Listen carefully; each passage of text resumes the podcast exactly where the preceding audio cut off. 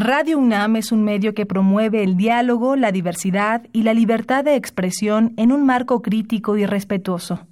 Los comentarios expresados a lo largo de su programación reflejan la opinión de quien los emite, mas no de la radiodifusora.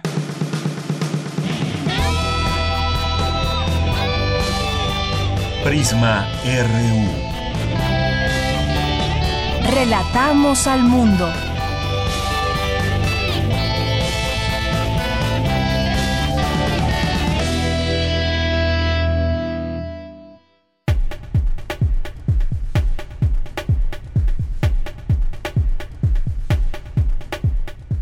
Muy buenas tardes, esto es Prisma RU, nos sintonizan en la frecuencia modulada del 96.1. Esto es Radio UNAM, estos son los micrófonos de esta radio universitaria que nos acerca y nos permite llegar hasta ustedes con toda la información que hemos preparado para este día. Yo soy Deyanira Morán, a nombre de todo el equipo les saludamos, lo invitamos a que, a que se quede con nosotros de aquí a las 3 de la tarde porque tenemos información en estos días donde muchos vacacionan, muchos se quedan en casa a sacar todos los pendientes. Desde aquí les acompañaremos a lo largo de estas dos horas. Gracias por esa compañía, gracias por su comunicación a través de nuestras redes sociales en arroba PrismaRU, PrismaRU en Facebook y también a nuestro número en cabina 5536-4339. Gracias por estar presentes desde aquí. Relatamos al mundo. Relatamos al mundo. Relatamos al mundo. Porque tu opinión es importante, síguenos en nuestras redes sociales, en Facebook como Prisma RU y en Twitter como arroba PrismaRU.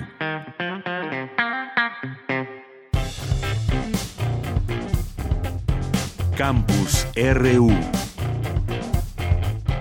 La escuela es un espacio protector que puede prevenir embarazos en adolescentes, aseguran académicas de la Escuela Nacional de Trabajo Social, una escuela que ha desarrollado un gran trabajo en el tema de prevención. Mi compañera Virginia Sánchez nos tiene la información al respecto. Adelante, Vicky. Hola, ¿qué tal, Deyanira? Muy buenas tardes a ti y al auditorio de Prisma RU.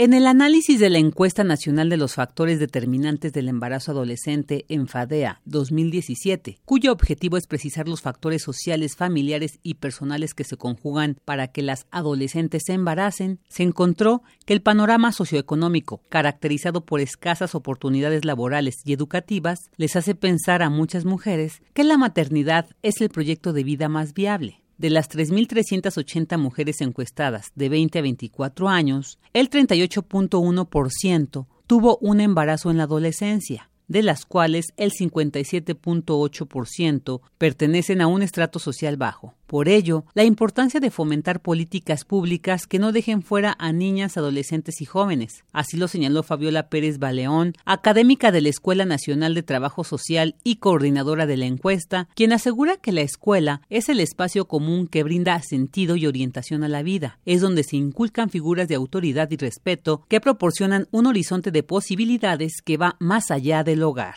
La cuestión de la escuela yo creo que ese es un factor determinante del embarazo. La escuela es un elemento protector para las y los adolescentes. Entre más temprano dejen la escuela, mayores posibilidades tienen de encontrar una pareja, de casarse o de tener relación sexual sin protección, sin conocimiento mínimo. No es que los que están en la escuela sepan, ¿eh? eso también ya está muy comprobado. Tienen conocimientos muy básicos y elementales sobre métodos anticonceptivos, sobre sexualidad. Por su parte, Mariana Lugo Arellano, coordinadora de la investigación cualitativa, detalló que el 38.1% de las encuestadas tuvo un embarazo en la adolescencia, de las cuales el 57.8% pertenecen a un estrato social bajo, un 34% a un estrato medio y un 8.2% a un alto. Asimismo, el 14.1% tenía la primaria o menos, el 41.9% la secundaria y un 31.4% la educación en casa y en la escuela media superior. Y según lo manifestaron, son las que recibieron menos información sobre sexualidad y prevención. Otro dato relevante de la encuesta es que el 70.1% de las entrevistadas tuvo su primera relación sexual en la adolescencia, de las cuales el 40% no usó un método anticonceptivo en la primera relación porque no planeaba tener relaciones sexuales y porque no pensaron en la posibilidad del embarazo. El 60.6% dicen que fue por amor y el 20.8% por curiosidad. Así que el 54% de las mujeres encuestadas que iniciaron su vida sexual en la adolescencia se convirtió en madre antes de los 20 años. Hasta aquí la información. Muy buenas tardes. Cristina Godínez nos platica acerca de lo que cuentan, con lo que cuentan los investigadores, las herramientas para erradicar la cisticercosis. Adelante, Cristina. ¿Qué tal, Deyanira? Un saludo para ti y para el auditorio de Prisma RU. Luego de cuatro décadas de estudio científico, alrededor de 50 investigadores dedicados al estudio de la cisticercosis y los parásitos que la causan, cuentan ya con las herramientas para erradicarlos. Así lo afirmó Juan Pedro Laclet San Román, del Instituto de Investigaciones Biomédicas de la UNAM. El investigador emérito señaló que proponen dos mecanismos, la vacunación y el tratamiento masivo. En realidad ya tenemos todas las herramientas para erradicar a este parásito. Entonces, si la autoridad de salud decidiera una campaña de erradicación, nosotros proponemos dos mecanismos que, que, no son originales, se han usado en otras partes. Vacunación, tenemos dos versiones de vacuna y tratamiento masivo. En este segundo modelo matemático proponemos cuáles son los indicadores que debemos de rastrear poniendo en marcha este programa de control para saber si va avanzando correctamente o no va avanzando correctamente y en caso de que no vaya avanzando correctamente introducir correctivos. Es un modelo matemático que permite conducir una campaña de control y erradicación de estos parásitos. En la actualidad, el problema de la cisticercosis en México es menos grave que en décadas anteriores. Según la Secretaría de Salud, las notificaciones oficiales indican que los casos disminuyeron de 564 en 1988 a 239 en 2015. Sin embargo, en zonas rurales todavía es considerable. Los universitarios no solo piensan en combatir la cisticercosis en México, el asunto es mucho mayor en naciones como Ecuador, Perú, Bolivia y varios de África, comentó el doctor Laclet San Román. Deyanira, este sería mi reporte. Buenas tardes. Prisma RU. Relatamos al mundo. Porque tu opinión es importante, síguenos en nuestras redes sociales, en Facebook como Prisma RU y en Twitter como arroba PrismaRU. Bueno, le estaba diciendo yo ahorita aquí a José Luis Pescador que nos viene a presentar su libro La caída de Tenochtitlán, después de ese tema tan escabroso y me dice, bueno, pues vamos a seguir en estos temas. ¿Cómo estás, José Luis Pescador? Muy buenas tardes. Hola, buenas tardes.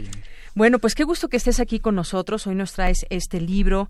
Eres eh, un dibujante a la Casa de Historias, eh, eres un artista visual, autor de cómic y arqueólogo aficionado. La caída de Tenochtitlán, sin duda, pues un tema muy interesante. ¿Cómo lo platicas a través de un cómic? También resulta muy interesante. A mí me gustaría que nos, eh, que nos platiques un poco de este libro, que además comenzaste, digamos, a diseñar o a pensarlo desde hace muchos años. Pero ya es, es, el primer libro de tres tomos que tendremos. Así es, es una trilogía la que estoy planeando, es una novela gráfica pensada como tal. Vamos, es un cómic, pero ahora también se le llama novela gráfica porque tiene toda esta extensión, ¿no? eh, sí lo empecé a hacer en el 98, empecé a, a, a pensar esta historia, pero fue evolucionando durante todo este tiempo. Fui adquiriendo más tablas como dibujante y narrador de historias y ahora pues ya sale este primer número coincidiendo con los 500 años del encuentro de Moctezuma y Cortés. Exactamente. Y bueno, eh, en este libro que además, bueno, a mí me gustó mucho, es un libro que te va entreteniendo muchísimo, la manera, las ilustraciones, los textos, eh, muchas de todas las palabras que utilizas aquí que me encantaron, cómo vamos a ir redescubriendo cómo, qué, qué nombres se le daban a, a, personas, a cosas, alimentos y que todavía muchas de ellas eh, predominan hasta nuestros días. ¿Qué tanta investigación te implicó, qué tanta indagatoria eh, para hacer este libro? Pues sí, ya hubo una investigación muy exhaustiva. Me leí uh -huh. todo lo que encontré al respecto. Lo mismo fuentes uh -huh. españolas que indígenas y sí. que investigadores contemporáneos. Eh, incluso las onomatopeyas están en náhuatl. Uh -huh. Retomo varias cosas que, que hay, hay, por ejemplo, la el momento en el que se traslada eh, en idioma malintzin cuando le responde, en, en cómic se ve muy bien, es muy fácil eh, visualmente explicar esa traslación, que, a lo mejor en, literatura es más complicado, pero aquí eh, la, el cómic ayuda mucho que son dos narrativas al mismo tiempo. Exacto. Eh, las, eh, los gestos, las, eh, las expresiones que vamos encontrando en detalles a lo mejor tan sencillos como una despedida de una, de una esposa y, y, su esposo, en eh, momentos también muy difíciles que se encuentran. Ahora, me gustaría que nos platiques también un poco de los personajes. ¿Cómo fuiste eligiendo todos estos personajes a lo largo de, de ese trabajo? Sí, pues mira, primero tengo que decir que todo pasa en un solo día. Es el último día, de, de todos ya sabemos cuál fue el final. Entonces, a partir del, del final de la historia, ahí de ahí vamos a ir conociendo a los personajes. El personaje principal se llama Atokli, que es es como agua corriendo, agua joven de un arroyo joven. Eso es su significa su nombre en castellano. Y a partir de él vemos eh, cómo le toca recibir esto, cómo están en el último día de todo ello. Y hay muchos eh, otros personajes como Maclaliwitl, que es una mujer que también le, toca estar ahí. Eh, no son guerreros, son simples campesinos, pero terminan en, la batalla como en cualquier guerra. y, él se convierte en un, en un mm, clacuilo, en un dibujante de aquellos años, y él le toca narrar los últimos momentos.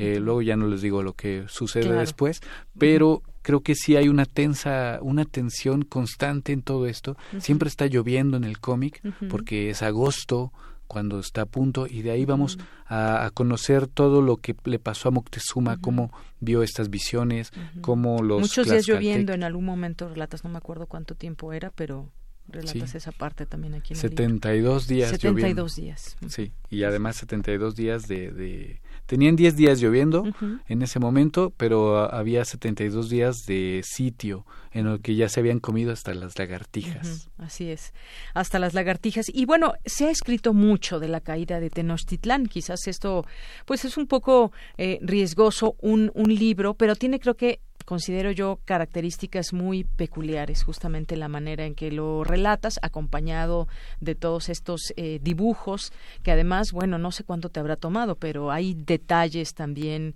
eh, que se nota, pues un gran, un gran, gran, gran trabajo. Recrear el mundo mexica, pues me imagino que te implicó un trabajo bastante amplio, ¿no? Sí, sí, sí. Ahí había que investigar muchísimo cómo se veían, desde cómo se, cuál, cómo era el calzado que tenían hasta lo que comían, eh, cada cada cosa además está puesta. Su arreglo. Sí, el cabello se arregla de se arregla de algún de alguna manera que todo significa algo. Por ejemplo, los hombres siempre traen eh, el tlatoánimo texoma siempre trae una flor. Solo los hombres traían flores y las tenían y las iban oliendo mientras visitaban a otro señor importante. Las mujeres no usaban flores, no de esa manera. Y bueno, pues también eh, acudiste a fuentes indígenas, por ejemplo, ya nos decías que habías leído de todo un poco, este, de España, de México, de todo. También, ¿qué, qué, qué fue ese trabajo también que hiciste con respecto a las fuentes indígenas? Pues sobre todo a partir de la visión de los vencidos de Miguel León Portilla, él reúne todos los testimonios indígenas y él fue una guía para, para saber qué, qué libros tenía yo que ir a buscar a la biblioteca. Eh, lo empecé a hacer, pues no había internet cuando lo empecé a hacer así tan a la mano y me la pasaba en la biblioteca sacando dibujos y, y haciendo los bocetos de los personajes, de los trajes, todo eso. Y después me fui a las calles a ver cómo era la gente indígena, en Morelos, en Guerrero y bueno, en el mismo DF. Claro, y, cosas que además nos van a sorprender, de que todavía quizás podemos traer muchas cosas a, a, nuestros días, ¿no? Por ejemplo, sus hábitos de limpieza, que eh, como los relatas eh, aquí en el libro y cómo podemos entender también mucho, mucho de cómo somos actualmente, ¿no? Sí, es cierto. Por ejemplo, comer parados también es una costumbre indígena. Exacto. Que conservamos. Así es. Y bueno, ¿a quién va dirigido tu libro? Cuando lo estabas haciendo, ¿a quién, quién lee tu libro? A ver, cuéntanos. ¿Puede leerlo todo público, desde un niño?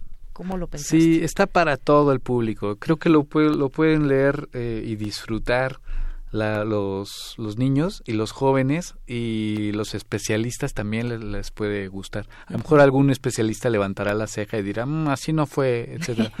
Pero precisamente con esa idea de que de pensar que a lo, mejor a los especialistas y a los arqueólogos profesionales no les iba a gustar, por eso fue que me daba miedo sacarla, pero ahora sí ya dije, vamos, tenemos que sacarla para que todo mundo la pueda leer. Por supuesto, y aunque aunque por ejemplo es en cómic y que decíamos que recreas muchas muchas cosas, nos da esa idea, una idea también muy grata de saber o de tratar de de imaginar cómo era eh, la Ciudad de México, por ejemplo, antes y cómo eran estos canales, cómo se hacía todo el intercambio de mercancías y demás, el estarlo viendo a través de a través de estos eh, bellos dibujos, bueno, nos da también una una idea muy amplia de pues un poco imaginar, ¿no? También dentro de lo que nos propones en el libro. Ah, sí, es verdad, porque ahí donde no se donde se termina la arqueología, entonces la, entra la imaginación a rellenar lo que faltaba. Exacto, Entonces, sí es una es una cosa de revolver a volver a eh, reconstruir Cholula, Iztapalapan, que era hermosísima.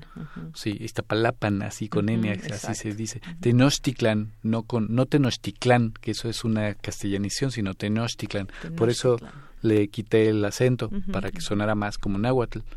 Eh, y, y es una reconstrucción, sí, de todo ese mundo también para entender cómo pasó. No es nada más que los españoles llegaran y con armas superiores ganaran. No, también hay que ver a Malintzin, por ejemplo, su gran papel. Hay una especie de ginopia en la historia en la que no se ve el papel de las mujeres. Cortés la menciona una vez o dos como su lengua en sus cartas de relación que son muy amplias y, sin embargo, prácticamente la conquista se le debe a ella, ni más ni menos, a una niña de 20 años. Así es.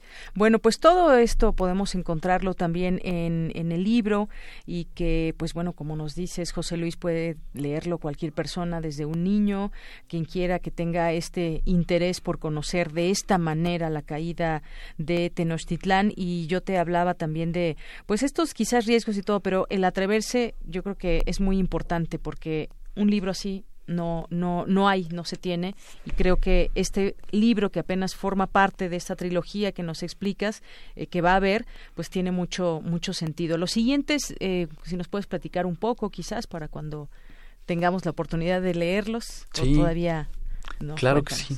La idea es que salgan uno por año, porque pues, la conquista duró del 19 al 21. Entonces, coincidiendo con eso, tengo como ese periodo de tiempo para sacar los tres libros. Es una propuesta, una idea personal, ¿no?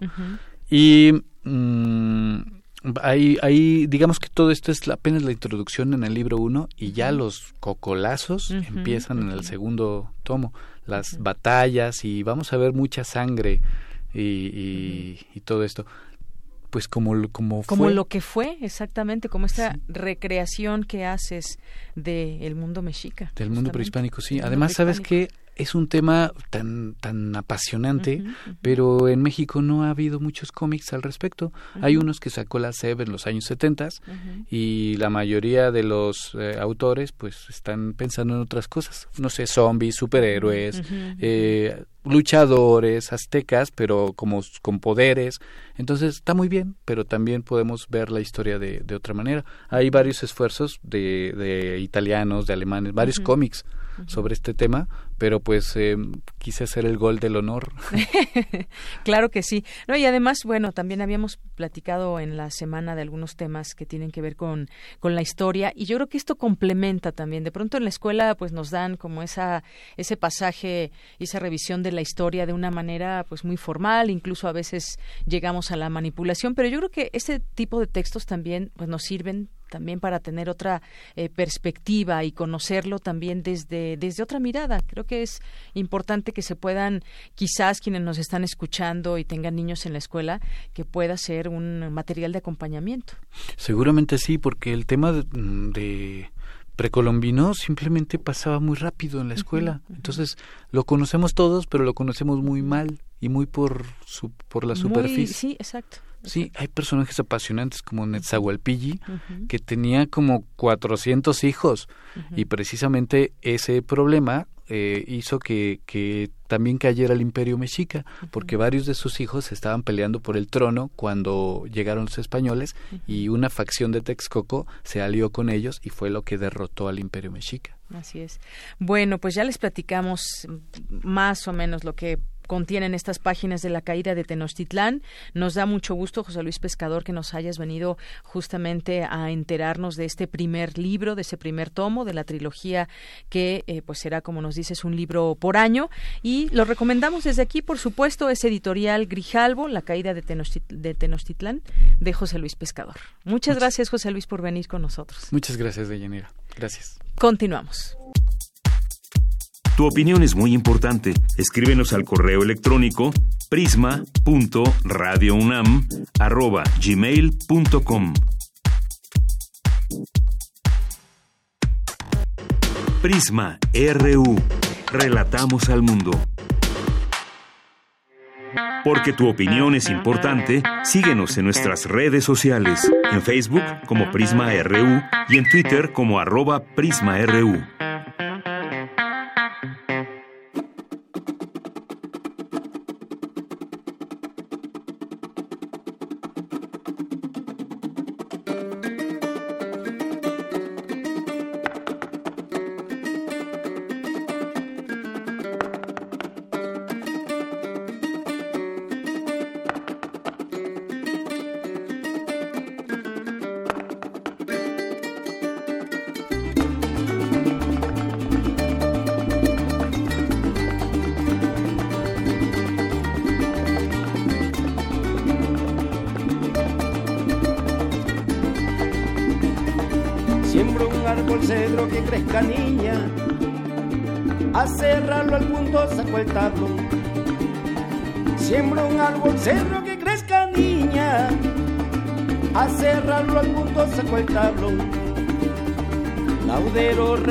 Con escobina ese hermoso árbol sale este sol. Laudero rebaja con escobina ese hermoso árbol sale este sol. Ay, mi vida, ven fandango en el rancho, baila mi carana, tarima y son. Ven mi vida, ven en el rancho, mueve tu encanto al compás del son.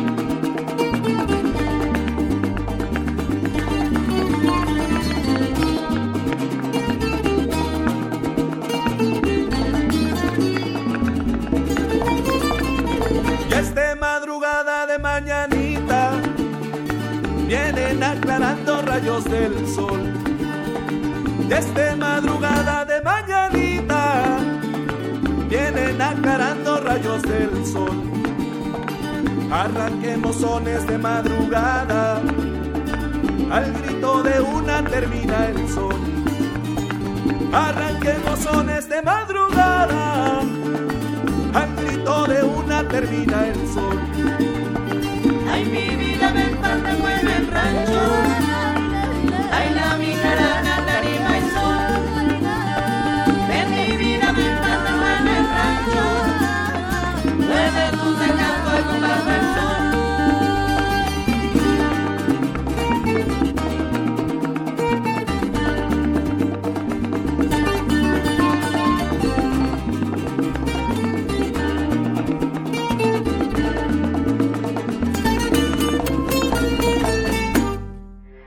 Porque tu opinión es importante, síguenos en nuestras redes sociales, en Facebook como Prisma RU y en Twitter como arroba PrismaRU.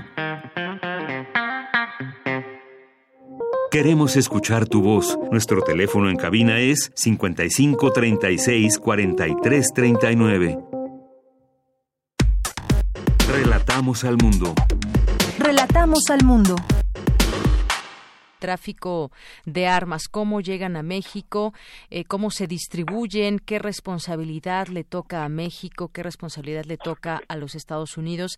Hablemos del tema con el doctor René Jiménez Ornelas, doctor en sociología con especialidad en población por el Colegio de eh, coordina la unidad de análisis sobre violencia social del Instituto de Investigaciones Sociales de la UNAM. Doctor, bienvenido a este espacio. Muy buenas tardes.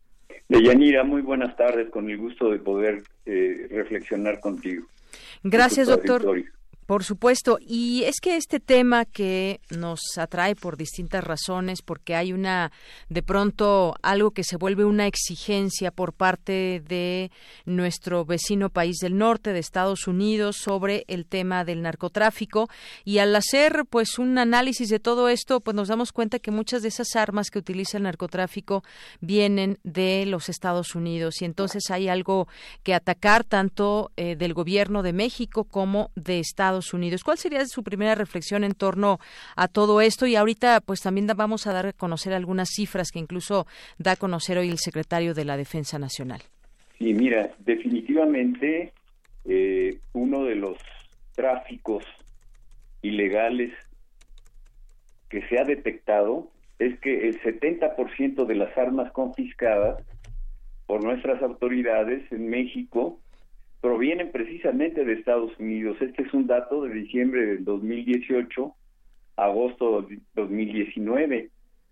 Y cuando analizas los homicidios dolosos que generalmente son generados por el crimen organizado, 72% se usó arma de fuego. Esto te da la dimensión del tráfico que se, se mantiene principalmente en forma ilegal.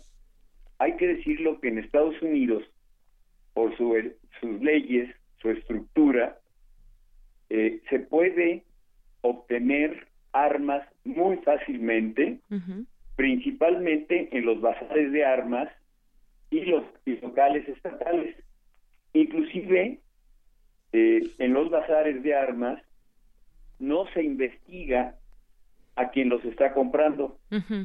De tal manera que, los traficantes eh, pueden ser intermediarios y hacer llegar estas armas al crimen organizado o a la delincuencia en general. Eh, yo te podría decir que en el último mes del año pasado, hasta ayer, 1.294 armas de fuego, 800 fueron cortas y 487 de grueso calibre. Eso, estas, esos datos te, van estableciendo el impacto que tiene definitivamente. Otro, otro de los datos que también nos llama la atención y que nos debe de estar preocupando como país es definitivamente que dos de cada diez homicidios de mexicanos son víctimas los jóvenes, principalmente los varones. Sí. Efectivamente. de, un grupo joven de 15 a 24 años, ¿ves? Dos de cada diez homicidios. Y, estas cifras que contrastan, hoy decía el secretario de la Defensa Nacional que un millón seiscientos setenta y nueve mil ochocientos ochenta y cuatro armas ilegales circulan por nuestro país y están en proceso de ser recuperadas. Eso es lo que dijo, en proceso de ser recuperadas, pero es un número bastante alto que pues hay distintos programas, incluso hay este de, de cambio de armas, el canje de armamento, por ejemplo, una campaña permanente, pero pues a la hora que nos exigen desde Estados Unidos terminar con problemas como narcotráfico porque sienten que también les está afectando, ¿qué, qué ¿Qué postura debería tomar México o cuál es la responsabilidad de México, pero también de nuestro vecino país? Sí, en, particular sobre las armas, debería de, manifestarse el, gobierno mexicano para que existieran mejores controles, porque definitivamente ese millón seiscientos mil armas que habló el secretario están sin control en México. Y eso te da la dimensión de lo que de, de, de, de, lo que puede ocurrir cuando son usadas estas armas que al no tener una, una, una vigilancia, un control, pues el caso de la de la de, poder esclarecer homicidios dolosos o víctimas, pues es, es, relativamente pequeño. Así y, es. y además hay que decir que se nos, se nos dice también que dos millones de armas entra por vía el tráfico ilegal. Esta dimensión está definiendo que hay dos elementos fundamentales. Uno, esta, esta libertad de obtener las armas en los Estados Unidos y el otro que está muy relacionado también con un hecho que es precisamente el consumo de narcotráfico en los Estados Unidos, que es el principal mercado de consumo. Y eso tiene que ver también con que los, las armas que llegan a México están siendo destinadas al, a, los delincuentes, en particular a los delincuentes del crimen organizado, que son los que transportan las drogas para allá. Y parece ser que hay un camino muy fácil, así como de pronto mucha gente puede ir a la, a la frontera a buscar eh, ropa o cualquier tipo de elementos que muchas veces van del otro lado a comprarlo por los precios que pueden ser más baratos. Las armas de fuego también están ahí en miles de establecimientos, eh, según relata un reportaje que publicó hace un par de días el Excelsior, donde dice que miles de establecimientos ubicados en las ciudades fronterizas de San Diego, Laredo, en El Paso, pues se venden de manera muy fácil en estos establecimientos, eh, los traen para acá y bueno, estas armas llegan, llegan eh, justamente, como usted dice, al narcotráfico, al crimen organizado. Esta es la facilidad con la que se encuentran muchos compradores de estas armas. Habrá que hacer, pues quizás un, un plan coordinado en todo caso, doctor.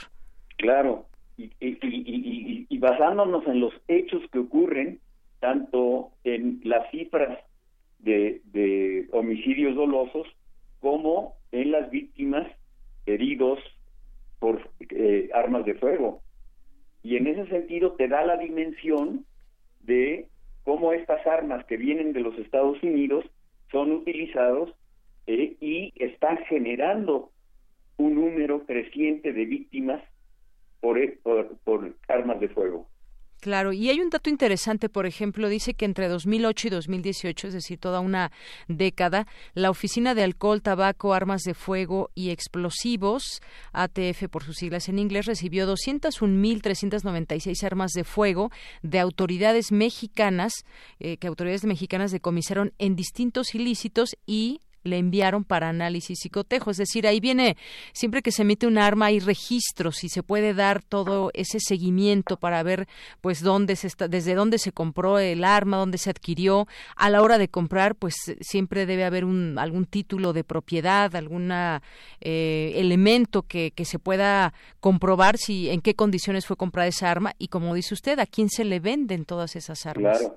Y eso tendría que ser una exigencia ya no, ya no una petición, sino una exigencia, así como nos, nos han estado eh, eh, exigiendo no solamente la detención de, migrantes centroamericanos que no lleguen a, las fronteras con, Estados Unidos y ahora se nos dice que muchos mexicanos que están allá van a ser regresados porque son pobres. Bueno, así tendríamos que exigir también que haya mayor control en la venta de armas de fuego para evitar ese tráfico ilegal que finalmente va a trasladar y a generar más violencia en nuestro país.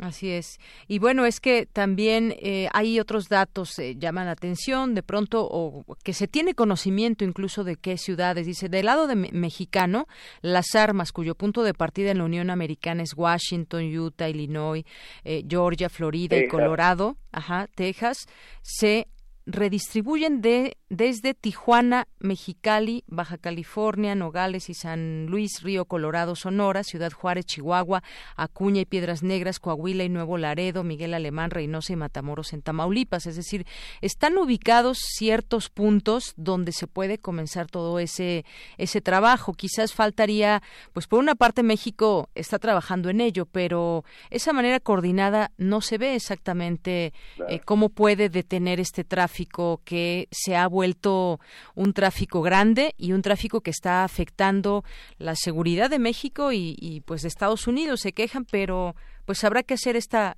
este llamado desde la autoridad mexicana podría ser.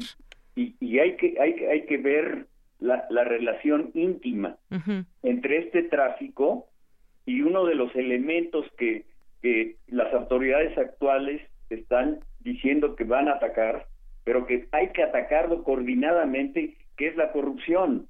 Claro. ¿Cuántos elementos de los cuerpos eh, eh, armados, policías, eh, no están vulnerados precisamente por estos delincuentes, no solamente bandas, sino crimen organizado, etcétera, que inclusive en algunos casos y, y, y en, en varias eh, lugares que señalaste, en donde se ha encontrado que eh, policías o gente de los cuerpos armados protegen a ese tráfico ilegal de armas.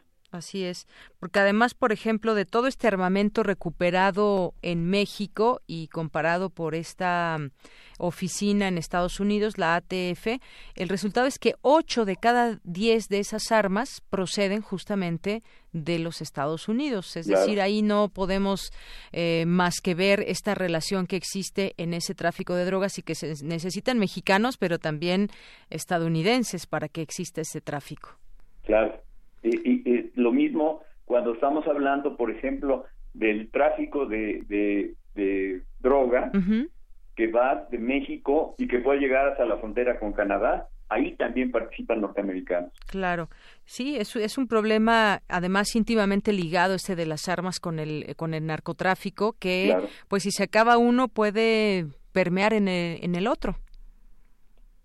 Consecuentemente, debe de permear. Muy bien. Bueno, pues es, es, es, este el problema que se tiene en, en, México, es un problema que está compartido con los Estados Unidos. Pues quizás a ver nuestras autoridades actuales puedan tomar cartas en el asunto, ahora que también se está hablando mucho de estos acuerdos, temas migratorios, pues que se empiece a ver de manera, digamos, amplia, coordinada, coordinada además, todos estos problemas que tenemos en común con Estados Unidos por supuesto, si, si realmente se quiere atacar el problema y no seguir siendo socios o protectores de estos delincuentes que, que, trafican las armas, ¿no? Así es. Bueno, pues doctor, muchísimas gracias por estar con nosotros, por platicarnos acerca de este tema, que no es un tema que ya se acabó. Estábamos platicando estos datos de 2008 a 2018, pero pues lo que viene o los cambios que pudieran darse en esta administración que está ahora eh, al frente del Gobierno de México, pues bueno, lo seguiremos por supuesto platicando. Por supuesto, claro que sí. Muchas gracias, doctor.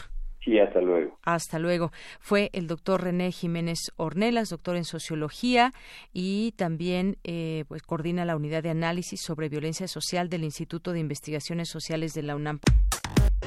Prisma RU. Relatamos al mundo. Porque tu opinión es importante, síguenos en nuestras redes sociales, en Facebook como Prisma RU y en Twitter como arroba PrismaRU.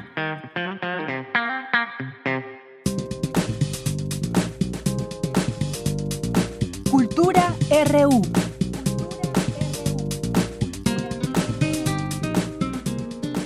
Seguimos con la información. Muy buenas tardes. Muchas gracias por seguir en sintonía de Prisma RU. Esta tarde hablaremos de una novela que ubica la disputa por el poder en dos conglomerados mediáticos. Esta es una historia publicada por Editorial Planeta. Se desarrolla en 15 capítulos y para contarnos más, en la línea nos acompaña Juan Carlos Aldir. Él es autor de Donde empieza la noche. Juan Carlos Aldir, bienvenido a este espacio. Cuéntanos cómo surge la idea de crear este libro, qué nos vamos a encontrar entre las páginas de esta novela? Claro que sí.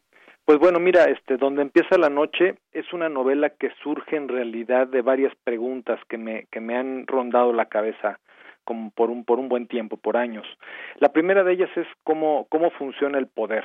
Ahora bien, el poder no entendido como una entidad que gobierna enteramente las voluntades de las personas, sino entendido como una especie de tejido, como un entramado de influencias en donde cada uno de nosotros, desde nuestra posición, buscamos influir sobre los otros con la intención de, conseguir nuestros objetivos, de satisfacer nuestros deseos. Visto desde esa, desde esa postura, pues todos tenemos una, una posibilidad de poder, ¿no? todos influimos sobre alguien y, eh, eh, y la siguiente pregunta que me vino era, bueno, ¿hasta dónde somos capaces de llegar para satisfacer nuestros deseos? ¿Somos capaces de incluso traicionar a la gente que tenemos alrededor? Y, y también eh, eso me llevó a la consecuencia de que si yo puedo influir y manipular a otros, eso implica que, que los demás también pueden hacerlo conmigo sin que yo lo note por completo. Entonces hasta ahí eh, pues eh, hasta dónde somos realmente libres, hasta dónde nuestras decisiones y, y, y, son ah, auténticamente eh, fruto nuestro nada más, o también los deseos de los demás condicionan nuestra propia existencia. Y bueno, el gran reto, el gran reto creativo consistía en poner todas estas ideas, eh, todos estos conceptos en una ficción que con la cual el lector pudiese pudiese identificarse y pudiese vivirla y pudiese experimentarlo y pensar alrededor de todas estas ideas. Y para ello entonces este pues la novela se construye a partir de la historia de tres personajes. O por un lado Bruno, por el otro lado Leonardo y por el otro lado Sandra y cada uno de ellos nos cuenta su historia y a partir de esa de ese entrelazado de las tres historias es que se construye la novela propiamente. Claro, a través de tres historias eh, vamos a tomar un momento para considerar las repercusiones de las decisiones que tomamos, incluso también para eh, pues tomarnos esa reflexión del por qué tomamos o no las decisiones. En estas historias, Juan Carlos, también conoceremos un lado oscuro de los personajes que nos pueden mover ahí sentimientos o pensamientos. Vaya, nos podemos tal vez sentir identificados. Sí, por supuesto, eso es fundamental. Yo creo que para mí es muy importante que los personajes tomen decisiones y, que esas decisiones van a tener consecuencias, aun cuando ellos no puedan preverlas del todo o cuando eh, tengan un eh, quieran quieran lograr un, un objetivo pero la decisión los lleva a, que les pasen otras cosas, ¿no? O sea, hacerse responsable de, de, lo que cada quien decide y de las consecuencias que esto tiene y después por supuesto que, que, que viene una exploración también del lado oscuro, de aquello que no estamos tan que, que no queremos ver, que no nos reconocemos en nosotros mismos y que y que los personajes lo exploran muchas veces sin, sin plena conciencia, pero que los va llevando a tomar cada vez decisiones que, que los que, que, termina por, por ni siquiera reconocerse a sí mismos después de un tiempo, ¿no? Cómo, cómo eh, eh, al haber entrado en esa dinámica puedes llegar a, a, a, manifestarte de formas que ni siquiera te imaginabas que había dentro de ti. Así es. Juan Carlos Eldir, en la contraportada de este libro me llama la atención la pregunta que, que se realiza. ¿De quién es la mano negra detrás del poder en México? Una pregunta que tal vez muchos nos hemos realizado.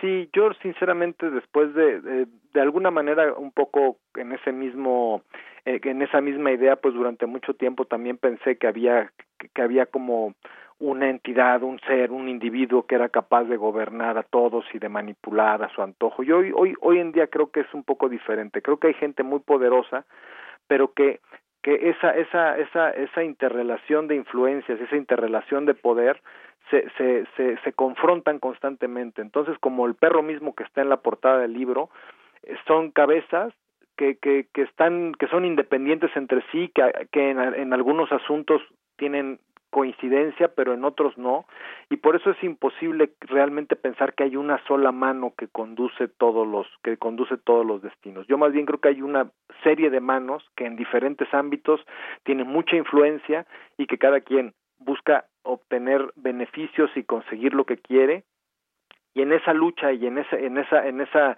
en ese entramado de influencias y de interacciones es que sucede la realidad y que, y que quienes tenemos menos influencia nos vemos arrastrados por las decisiones de otros o por las o por o por las eh, sí las decisiones que han tomado otros. Pero no creo que haya una sola cabeza que, que, que verdaderamente sea capaz de gobernar a todo un país por ejemplo.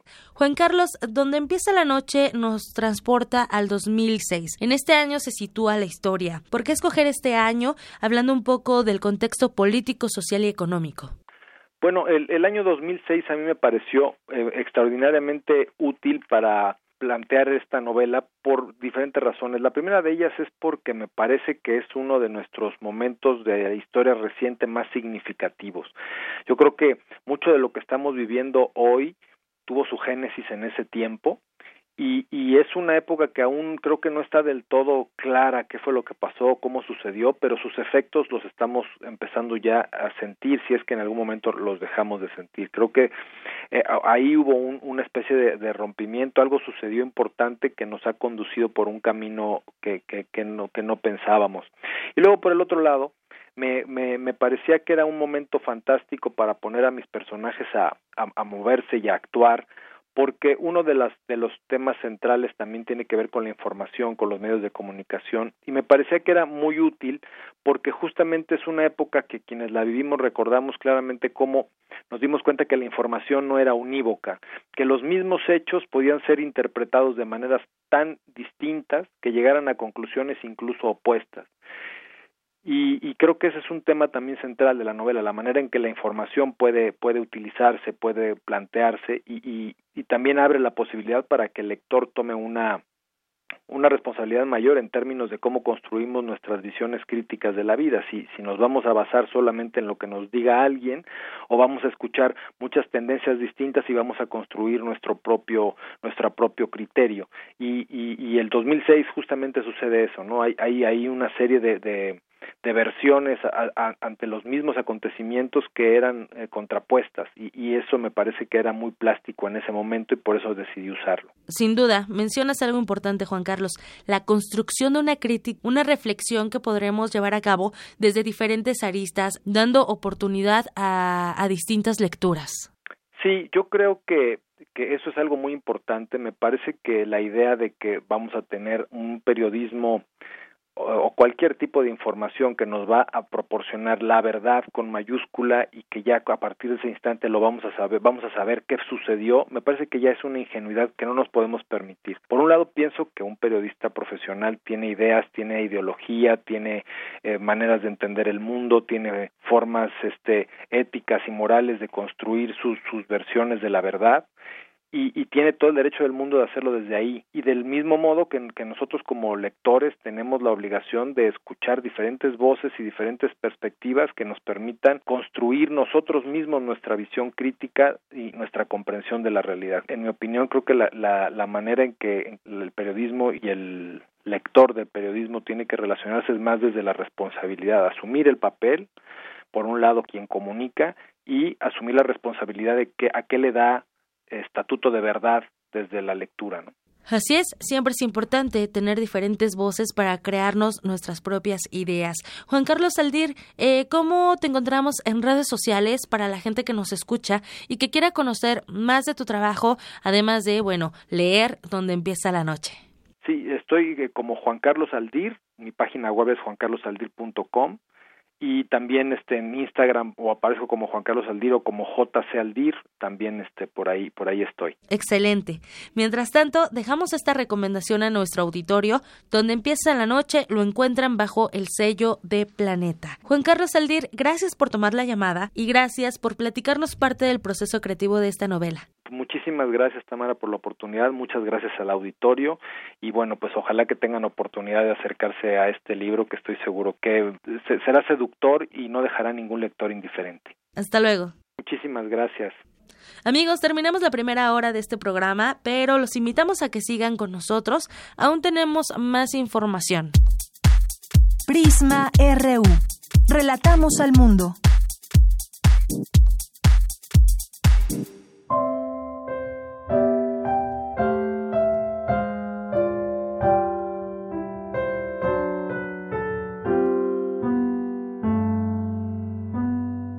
Esta obstinada esperanza. Este deseo de estar libre. Por más que la prisión no me llena de rubor, ni me impide ver muy claro cuánto encono, cuánto engaño hubieron de acumular para incriminarme a mí. Este empeño tremebundo porque sea esta la última carta que escribo, como el último añorar o el último suspiro desde la infame prisión, que es ya un tumor maligno en quienes anhelan verme libre y liberarse de su propio tormento.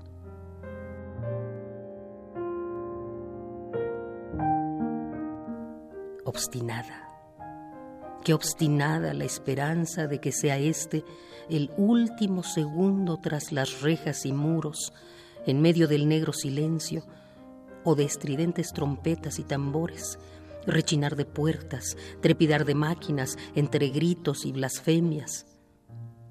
El último segundo en soportar los miméticos rostros de presos carceleros, las oscas máscaras de monos criminales despiadados.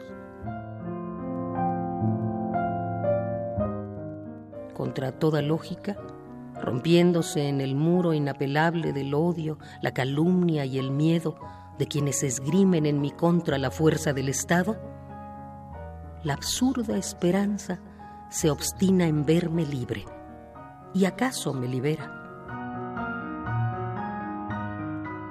A mi amada le he dicho que no vuelva más que no deseo verla aquí. No quiero mantenerla atada a mis cadenas. No puedo ver que sufra, que por mi culpa enferme, que mi prisión la hiera y tense hasta la náusea, ni que este frío de celda entumezca sus huesos y musite su existencia.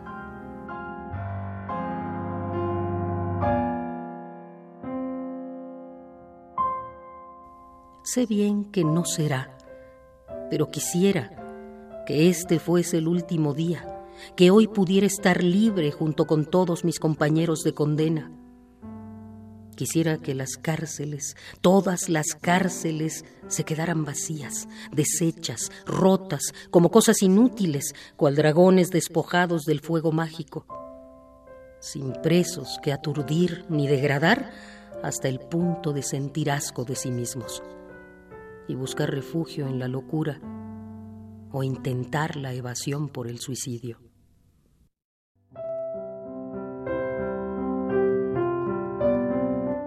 Qué terca la esperanza de ser libre y qué reconfortante aún sentirse hombre.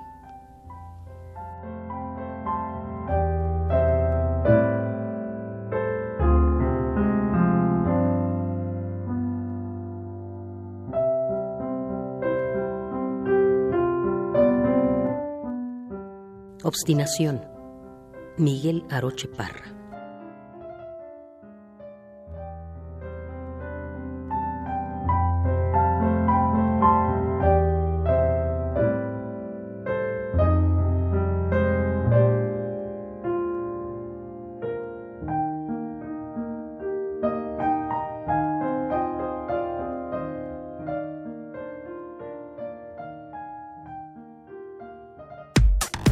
Relatamos al mundo. Relatamos al mundo. Queremos escuchar tu voz. Nuestro teléfono en cabina es 55 36 43 39. Prisma RU. Relatamos al mundo.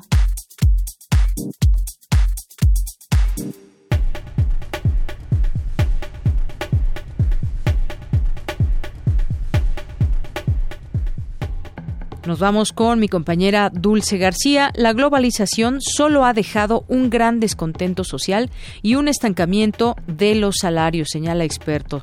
Cuéntanos, Dulce García, adelante. Deyanira, muy buenas tardes a ti al auditorio de Prisma RU. Desde finales del siglo pasado, el paradigma del libre comercio y los acuerdos multilaterales habían sido altamente recomendados como la vía segura para la prosperidad. Sin embargo, la gran recesión de 2008 potenció un descontento que ya se había manifestado antes contra la globalización. Dicha recesión duró, según el Fondo Monetario Internacional, hasta 2017. En el marco de la conferencia Sindicalismo Mexicano, las reformas legales de 2017-2019 y las políticas del nuevo gobierno un balance temprano, que brindó Saúl Escobar Toledo, académico del Instituto Nacional de Antropología e Historia, se explicó que las afectaciones no fueron parejas, sino que hubo regiones del mundo en las que los daños fueron mayores e incluso hubo zonas de cada país que sintieron con mayor impacto los efectos adversos. La desigualdad reflejada en una aguda concentración del ingreso y en una tendencia declinante de los salarios en el ingreso nacional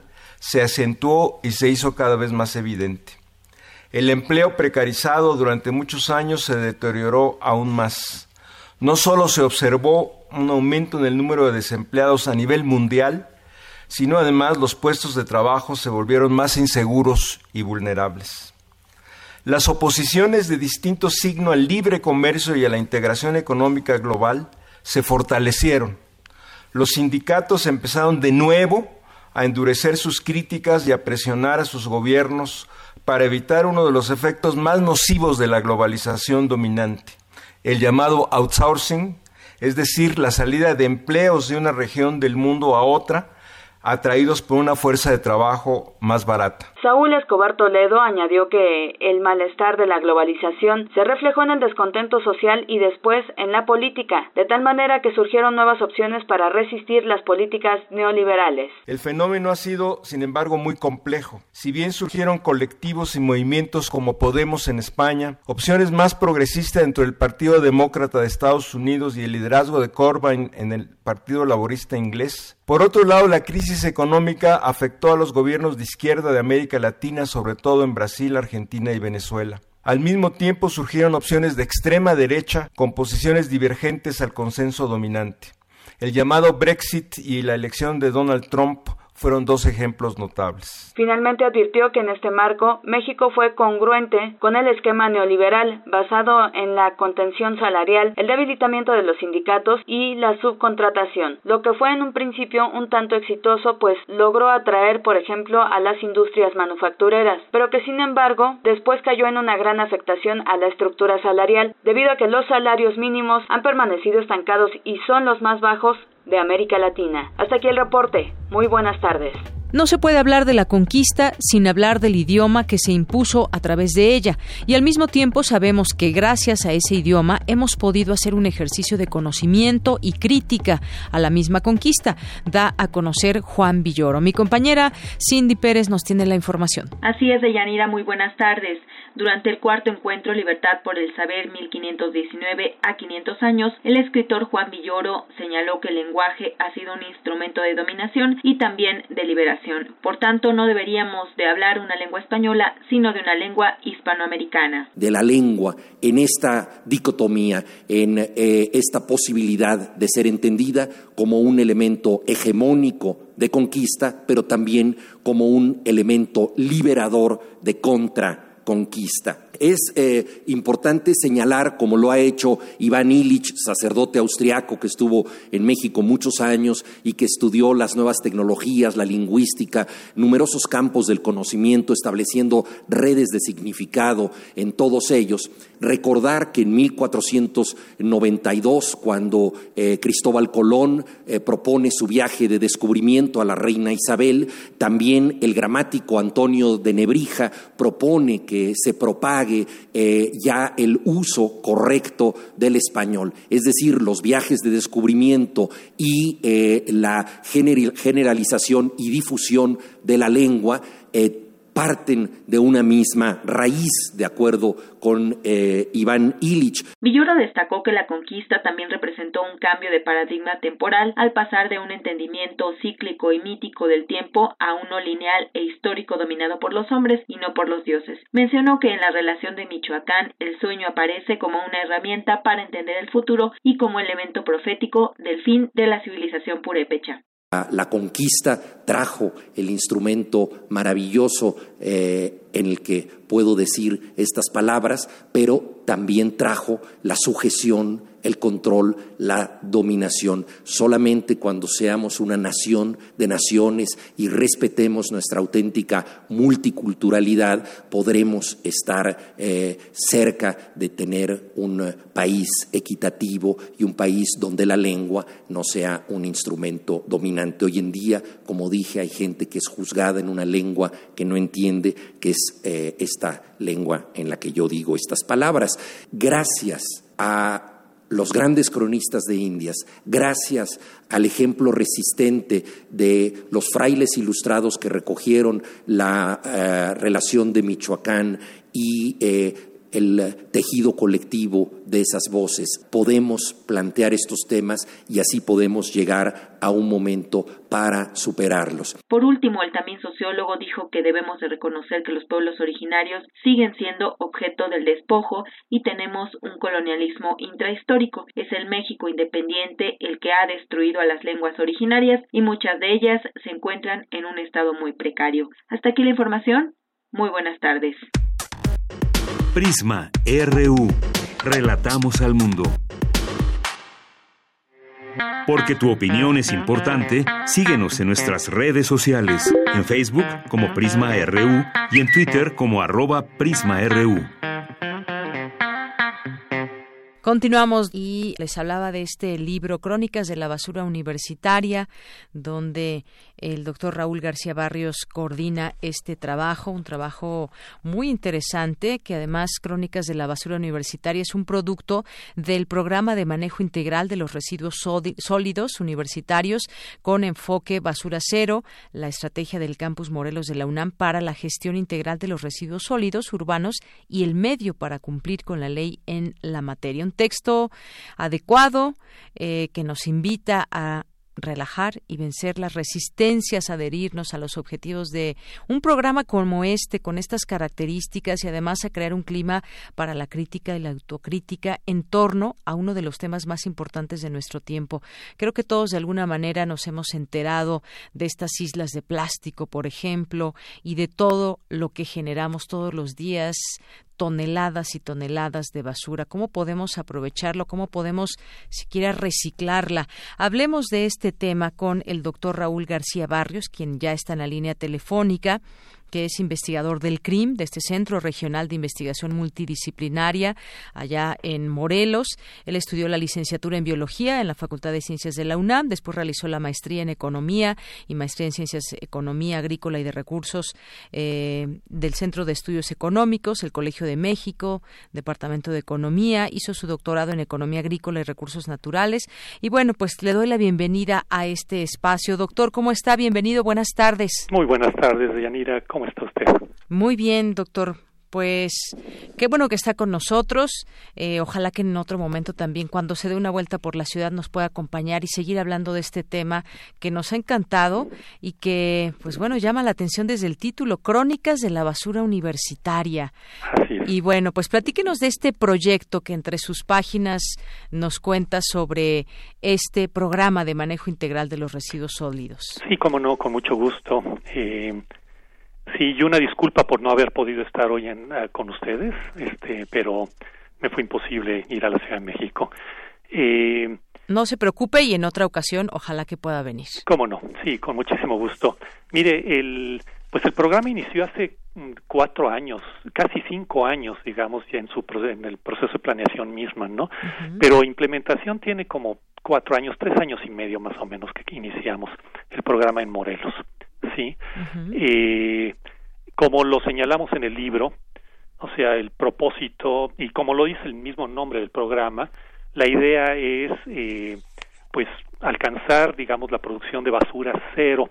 Basura, la basura es, es, es un término que utilizamos generalmente para hablar de los desechos sólidos, los residuos sólidos. En realidad, aquí en Morelos, por ejemplo, se acuñó un, una frase muy interesante que dice que la revoltura hace la basura, es decir, los residuos sólidos no son basura en tanto no se revuelven, ¿sí? Y eh, justamente eh, llegar a basura cero inicia por eh, separar los residuos, o sea, por separar los residuos y darle a cada uno de ellos una disposición distinta en función de pues de los materiales con que están eh, hechos estos residuos, ¿no? claro. Esta es básicamente la idea. Eh, también, claro, también hay otro principio que se utiliza mucho, que usamos mucho, que el mejor residuo es el que no se produce, ¿no? Entonces, reducir la producción de residuos y también reducir la producción de basura, es decir, la revoltura de los residuos. Básicamente estos son los dos objetivos que tenemos, o bueno, de ellos se desprenden una gran cantidad de objetivos particulares, pero esos serían los dos, los dos principios. Iniciamos el programa hace tres años y medio, lo, implementamos en, en el campus Morelos y pues lo hemos logrado, hemos logrado avances muy, muy importantes en este sentido. Seis entidades del campus Morelos adoptaron el programa y en realidad eh, estamos muy muy contentos con lo que ha ocurrido en estos años. Claro que sí, muy contentos porque además puede ser un ejemplo que, que se puede replicar a otros lugares. Ahorita que hablaba de reciclar y, por ejemplo, reducir la producción de residuos, me lleva a una situación que yo creo que es muy importante. Si no si eso no va acompañado de generar esa conciencia en nosotros mismos, que somos los que generamos la basura todo el tiempo, venga de pues distintos distintos lugares, pues yo creo que no se va a poder lograr nada. Necesitamos generar esa esa conciencia en todos nosotros. Yo decía al inicio, creo que todo el mundo nos hemos enterado de lo que estamos generando para el mundo, toda esta basura que no se recicla y que está ahí muchas veces en los mares, en los lagos, en los ríos y que es terrible, doctor. Yo creo que por ese lado este programa nos concientiza, pero ¿cómo llegar a más personas cada vez? Pues mire, eh, el libro, el libro ahora sí ya hablando de las crónicas de, la, de, la, de la basura universitaria, ¿no? Este, el libro tiene como propósito, objetivo, generar esa conciencia pero una conciencia profunda en los universitarios. Yo creo que eh, más más que hablar sobre cómo difundir la conciencia, digamos, eh, entre toda la población mexicana, que es fundamental, lo tenemos que hacer, el objetivo eh, ahora del libro en particular y el que, al que nosotros nos estamos abocando es a difundirlo entre los universitarios. Y hacemos una distinción en el libro, ¿sí?, entre conciencia y cumplimiento de una ley justa. Así es. ¿Sí? Eh, es decir, los universitarios, particularmente los de la UNAM, ¿no? Decimos que por nuestra raza hablará el espíritu. Es decir, por nosotros habla el espíritu. ¿Sí? Eh, en algún momento en el libro decimos, y ese espíritu a veces adopta la forma de un Pepe Grillo chirriante que nos habla al oído y nos dice, oye, esto de la basura, esto de los residuos es importante, ¿sí? Pero no ha sido eh, suficientemente importante como para que realmente adoptemos los universitarios las medidas eh, que deberíamos de adoptar, digamos, dado nuestro nivel de conocimiento, dado los recursos con los que contamos, ¿sí? Y eh, esa es la idea del libro. Realmente en México tenemos una ley de residuos sólidos que es justa, que es una buena ley, ¿sí? Y sin embargo no la hemos adoptado plenamente en la universidad. cumplir con esa ley es obligación de nosotros, nosotros en particular quienes eh, decimos, nos decimos, digamos, este eh, vanguardia, digamos, del conocimiento, no solamente del conocimiento científico, técnico, sino también del conocimiento humanístico, necesitamos realmente reflexionar a fondo y cumplir con nuestra función fundamental como universitarios. Claro, por supuesto. Desde ahí nace esa conciencia que se puede pues ir replicando, pero ¿qué es lo que, buscamos justamente? Y doctor, si me lo permite, me gustó mucho algunas cosas que dice el prólogo de Tomás Urtuzástegui, eh, Limpieza y Basura, donde dice que la limpieza consiste en quitar la basura de un lugar para dejar el espacio sin ella, pero esa basura que nosotros creemos, ah, ya quitamos la basura, le damos seguimiento a dónde llega esa basura. Dice, se, esa basura se traslada a otro sitio, ya es en su forma original o transformada, como ocurre eh, con el papel, que al quemarse se convierte en ceniza. Entre más limpieza, más basura. Los países pobres suelen ser sucios, pero no producen basura o producen muy poca. En cambio, los países ricos producen toneladas de ella. Basta ver al país más poderoso, Estados Unidos de América, donde los contenedores de basura de las colonias residenciales son gigantes para poder recibir todo lo que se desecha. Una pequeña pila eléctrica se comercializa en un gran cartón con cubierta de plástico y estos dos empaques innecesarios se convierten en suciedad. Así es. Creo que esto nos explica muy bien también de qué tipo de basura estamos hablando también. Así es, exactamente. Y el, tipo de cultura, de civilización que hemos construido que es aberrante, ¿no? Completamente.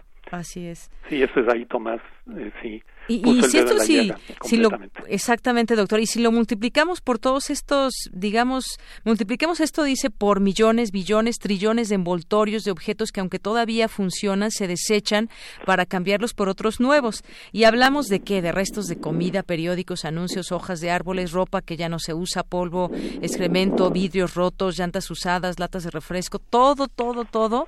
¿Cuánto generamos? ¿Cuánta basura generamos todos los días por persona. A ver, nosotros habrá que hacer este ejercicio. ¿Cuánta basura generamos desde que nos levantamos hasta que nos dormimos? Así es. El cálculo, el cálculo es de un kilogramo por persona, digamos. ¿Y cuántos millones somos en el mundo? O sea, somos millones en el mundo y el problema eh, en México, digamos, no, en Estados Unidos se produce mucho más que un, que un kilogramo. En México producimos un kilogramo. Este, eh, pero también hay una gran diversidad ¿sí? Hay personas que producen muchísimo menos. Exacto. ¿sí? y esto va distribuido además con el ingreso. Las personas de mayor ingreso producen muchísimo más basura que las personas de menor ingreso. ¿sí? Este, eh, pero sí, es una, imagínense la cantidad de, de, basura que se produce en, nuestro país. Claro. Y, sin el menor pudor generamos basura por todos lados. Por todos lados. y, y hemos llegado a una crisis tremenda porque esa basura, pues generalmente bueno, hoy día la mayor parte de esa basura se medio entierra o bien se deposita encima ahí y produce lixiviados, es decir, jugos de descomposición de la basura que son extraordinariamente contaminantes, ¿no? Eh, y estamos, en el país se calcula que tenemos aproximadamente 1.600 tiraderos grandes, grandes, ¿sí? A cielo abierto, prácticamente todos ellos, o muy mal manejados, ¿no? Contaminando. Claro. Distribuidos a lo largo y ancho del país. Oiga, doctor, entonces digamos que mm, el objetivo sería o una buena idea sería lograr separar, separar la basura y todo lo que resulte reciclable volverlo a utilizar. O sea, esta digamos que es el, el punto clave de todo. No, el punto clave de todo es realmente, y esto usted lo estaba, lo estaba este, mencionando, es la reducción. Ya. No generar residuos innecesarios. ¿sí? Tenemos que cambiar radicalmente nuestro patrón de, eh, de comportamiento, y de, consumo, digamos, de consumo. En alguna de las cartas aquí que se publican en este libro, que está además muy divertido en ese sentido, se habla, por ejemplo, ahora en algunos lugares dice, bueno, pues vas, va a haber café y todo, llevas tu taza. Y esto puede sonarle extrañísimo a alguien y decir, ¿cómo que voy a llevar mi taza? Pues sí, es una forma de cambiar esa mentalidad poco a poco.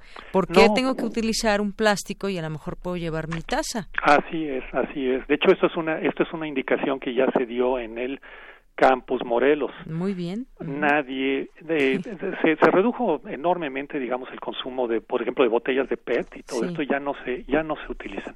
Sí, para el agua, por ejemplo. ¿sí?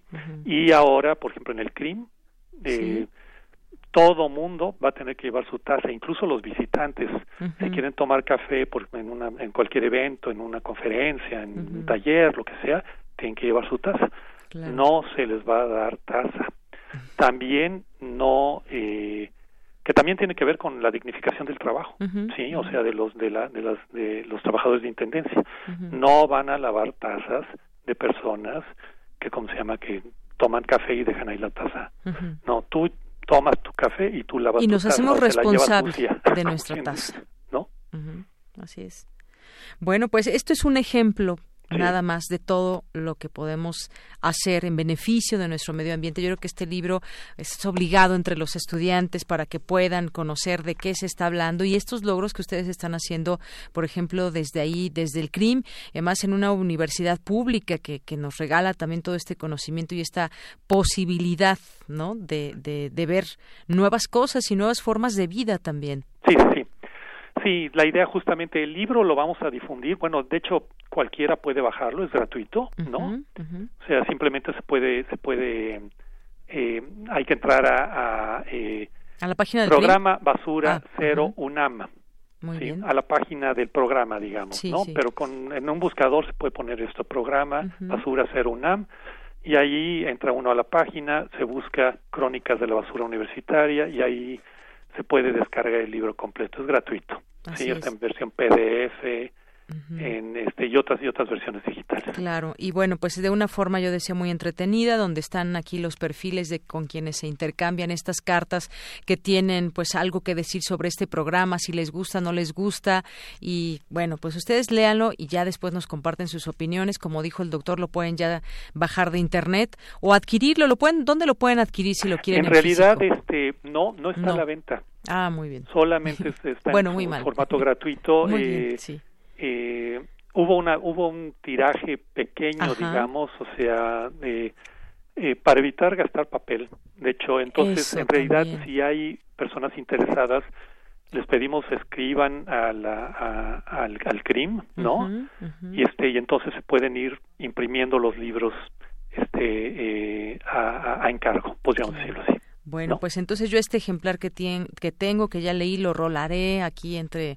los compañeros, entre los universitarios, para que puedan, puedan conocer de qué trata este programa. Y por lo pronto, doctor, pues le agradezco mucho que haya estado con nosotros y queda una invitación pendiente cuando esté por aquí en la Ciudad de México. Cómo no, con muchísimo gusto. Le agradezco muchísimo. A usted, hasta luego. Hasta luego. Muy buenas tardes.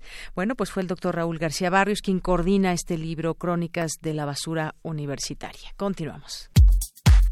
Prisma RU. Relatamos al mundo. Porque tu opinión es importante, síguenos en nuestras redes sociales, en Facebook como Prisma RU y en Twitter como arroba PrismaRU.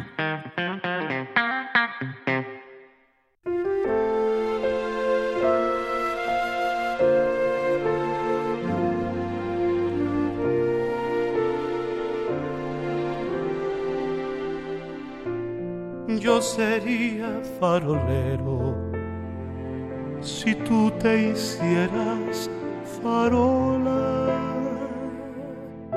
que me espera por las noches encendida pero sola. Yo sería barrendero si tú te hicieras escoba para tomarte en mis manos y barrer juntos la alcoba. En cambio tú me ves y nada y pasa un día y pasa un mes.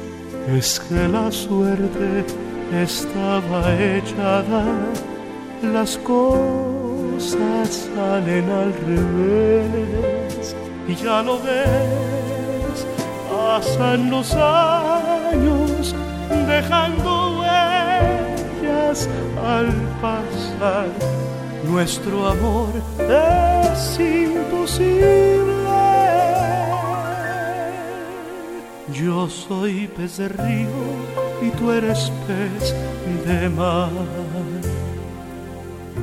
Yo sería barrendero si tú te volvieras roca para abrir alguna brecha y llegar hasta tu boca. Yo sería relojero si tú te volvieras hora, aunque tiene mal arreglo lo que el tiempo no perdona. En cambio tú me ves y nada y pasa un día y pasa un mes. Es que la suerte estaba echada, las cosas salen al revés y ya lo ves, pasan los años dejando huellas al pasar. Nuestro amor es imposible. Yo soy pez de río, tú eres pez de mar.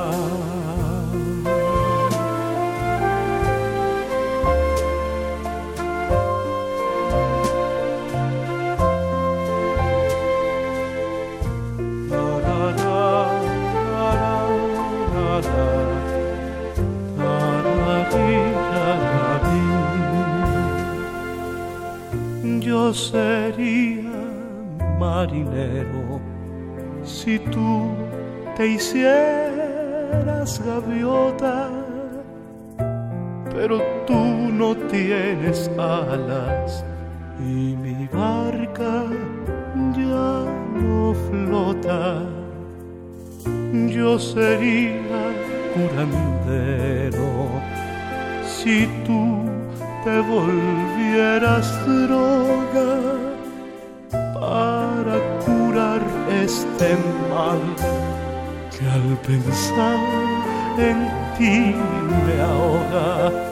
En cambio tú me ves y nada y pasa un día y pasa un mes. Es que la suerte estaba echada, las cosas salen al revés y ya lo ves, pasan los años dejando huellas al pasar. Nuestro amor es imposible.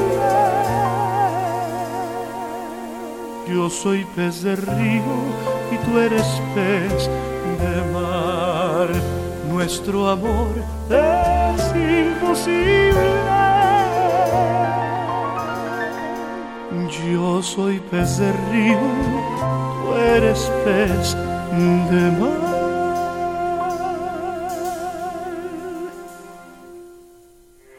Porque tu opinión es importante, síguenos en nuestras redes sociales, en Facebook como Prisma RU y en Twitter como arroba PrismaRU. Queremos escuchar tu voz. Nuestro teléfono en cabina es 55 36 43 39. Relatamos al mundo. Relatamos al mundo. Me da mucho gusto recibir hoy aquí en Prisma RU de Radio UNAM al doctor Mauricio Ravelo Izquierdo, que es responsable del área de fisioterapia eh, ortopédica y deportiva de la ENES UNAM León, de la ENES León de la UNAM. ¿Qué tal, doctor? Bienvenido, muy buenas tardes. Hola, muchas gracias por la oportunidad de platicar con ustedes y encantado de, de poder dar algunos comentarios. Doctor, pues gracias a usted y pues quisiéramos hablar de un tema que yo creo que mucha gente que nos está escuchando utiliza el celular y algunos de ese de ese número de personas que nos escuchan lo utilizan demasiado. Muchos quizás lo, utilicemos más de lo debido y esto trae consecuencias. El uso prolongado de celulares para enviar mensajes, jugar, trabajar está asociado a lesiones osteomusculares. Me gustaría que nos platicara qué tipo de, de qué tipo de lesiones estamos hablando? No, Deyanira, pues mira, claro que sí, cómo no.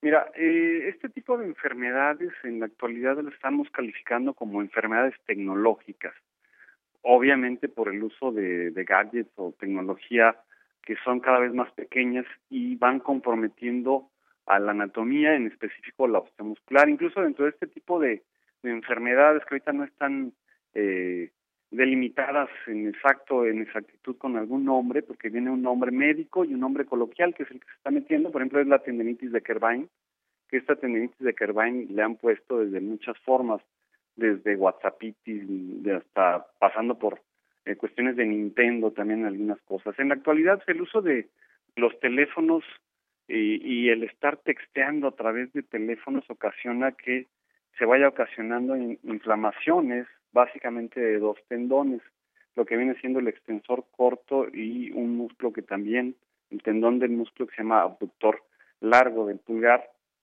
Estos dos en específico ocasionan un, un síndrome en ortopedia que se llama eh, una tendinitis de Kerbein o tenosenoditis de Kerbein.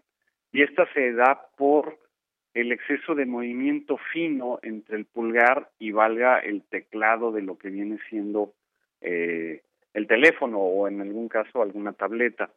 Eh, ¿Hacia dónde se están dedicando este tipo de problemas? Esta en específico, pues, por ejemplo, en reporteros que toman nota eh, continuamente y durante mucho tiempo a través de este tipo de, de instrumentos eh, van a ocasionarse problemas. Obviamente, población en general, eh, sobre todo gente muy joven que están ocupando todo el día y por tiempos muy prolongados este tipo de, teléfonos y estar texteando y texteando y texteando arriba de una hora, dos horas, eh, ocasiona con el tiempo este tipo de inflamación también.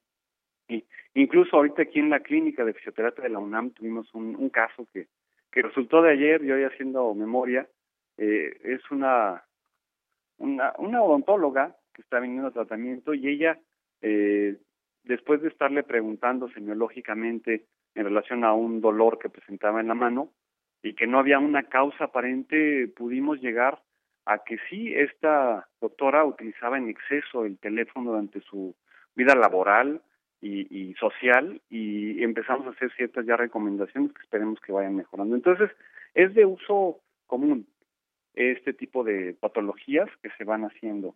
Otra también que se está manejando es, y que va muy asociada, y no las puedo dividir, eh, ese es un nombre que está en inglés, el text neck, eh, el dolor de cuello por estar texteando y que se une a la, a la otra, porque al momento que tú estás intentando escribir algo en el teclado del teléfono, bajas tu cabeza, la flexionas y estás moviendo los dedos a una velocidad muy rápida y vas ocasionando tensión en el, en el pulgar, como lo estuve mencionando, y también en el cuello. Entonces son dos que se van de la mano, ¿eh?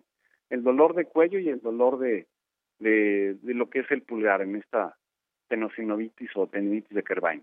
Doctor, y bueno, todo eso que nos está, nos está platicando, porque esa WhatsAppitis que tenemos eh, muchos o que tiene mucha gente, o esa adicción al celular, ¿podríamos quizás hacernos consciente de esto y mejorar la postura o cuáles serían las recomendaciones que usted nos da, doctor? Sí, pues, sí mira, eh, lo primero que se tendría que ver es hacerse consciente de que se va a lastimar uno, estar mediante este tipo de información y todo, tratando de hacer consciente a toda la población.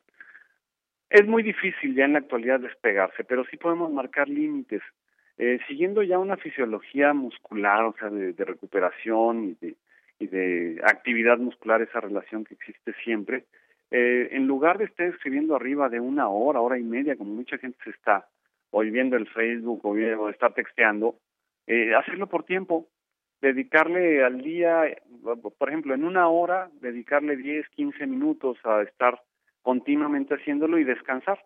Esta es, esta es la idea principal, el descanso, actividad que se pueda tener en esta en este manejo de, tecnología que es muy difícil dejarla, ¿no? Y la postura, bueno, al igual, después de 15 minutos, 20 cuando más de estar haciendo esto, descansar, caminar, hacer otro tipo de cosa, eh, y esto va a descansar por completo, porque si desafortunadamente por el tamaño de este tipo de instrumentos y para cómo están creados, es, es eh, sería muy difícil pedir que se corrigiera la postura cuando lo estás haciendo.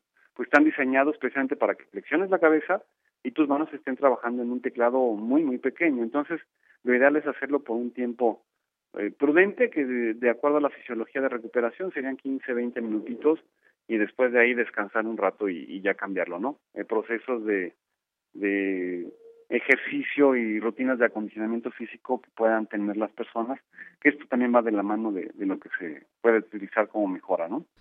Así es, doctor. Y me hace recordar, por ejemplo, antes que de que hubiese computadora o teléfono, pues teníamos las máquinas de escribir que también nos implicaban para hacer tareas, para hacer cuestiones laborales, nos, nos implicaban un buen tiempo ahí, al igual que también pues los videojuegos, que quizás eran otras posturas diferentes, pero digamos que hemos tenido distintos eh, momentos. Ahora ya digamos algo que nos dé eh, que nos esté señalando que este uso indiscriminado de teléfonos o de computadora, sobre todo de teléfono estamos hablando, ha tenido, por ejemplo, se ha incrementado la visita al doctor por cuestiones musculares y de este tipo relacionadas con los celulares? Sí, sí, precisamente es algo que se ha incrementado, sobre todo en la conjunción de las dos, el dolor de cuello junto con el dolor del, del, de la mano, de la muñeca, del pulgar en específico sí se va incrementando, incluso como comentaba, el día de, en esta semana, me parece, el día de ayer, tuvimos una persona que es odontóloga y que tenía, bueno, sí, su relación laboral es estar haciendo y trabajos obviamente muy finos en la boca y con movimientos muy precisos, pero resultó que gran parte del problema era que se la pasaba escribiendo en WhatsApp todo el día. Entonces sí se está incrementando y la población pues de, ponerte por sectores de edad es muy difícil porque todo el mundo ya lo ocupamos. Obviamente va a tener una mayor prevalencia de lesiones en gente joven, en gente que ahorita está cursando la universidad, unos 20, 21 años y un poquito hacia abajo, ¿no? Podemos hablar que, que gente que esté en preparatoria o en secundaria, que ocupen teléfonos ya en una forma indiscriminada, eh, pudiera ser. No descartaría niños más pequeños, por ejemplo, jóvenes de 12 años o menos, que son los que están en primaria, pero probablemente no exista todavía el que esté manejando el teléfono, incluso hasta por cuestiones familiares, ¿no? De que ahí lo puedan controlar un poquito más. Pero lo que sí son gente que ahorita cursan secundaria, prepas, universidades, son los que nos van a dar eh, visitas más constantes. Ahora, gente por arriba de los 30 años, eh, que ya tienen una vida laboral y que ocupan este tipo de cosas, sí están incrementando eh, las visitas a, por ejemplo, en este caso hacia fisioterapia por este tipo de, diagnósticos médicos, que es la tendinitis de Kerbein o una cervicalgia postural, que es la ocasionada por el tex-neck y por lo que viene siendo este WhatsApp. Bien, pues bueno, ya con estas características que nos da con estos síntomas, si alguien tiene alguno de los descritos por el doctor, posiblemente tenga alguno de estas eh, de estas lesiones osteomusculares. Lo mejor será ir, será ir al doctor y bueno, pues yo yo creo que entre ellas yo me apuntaré una visita al doctor. Por lo pronto, pues muchas gracias, doctor Mauricio. ¿Algo que quiera agregar? Pues primero agradecerles la oportunidad de compartir algunos datos que puedan servir hacia la sociedad que, está padeciendo este tipo de, molestias y bueno, que dentro de su vida actual que tiene toda la población, que tenemos todos, que podemos hacer de todo, pero pensar en no abusar de este tipo de tecnologías. Es usarlas, mas no abusar de ellas el abuso es lo que perjudica siempre al cuerpo humano. Muy bien, doctor, pues yo le agradezco mucho esta plática, espero que a mucha gente le sirva y estemos más conscientes de nuestra postura, sobre todo de las horas de uso que le damos al celular. Muchas gracias. ¿De qué? Que tengan muy buen muy buen día. Igualmente para usted fue el doctor Mauricio Ravelo Izquierdo, responsable del área de fisioterapia ortopédica y deportiva de la Enes León de la UNAM. Continuamos. Prisma RU. Relatamos al mundo. Porque tu opinión es importante, síguenos en nuestras redes sociales, en Facebook como Prisma RU y en Twitter como arroba PrismaRU.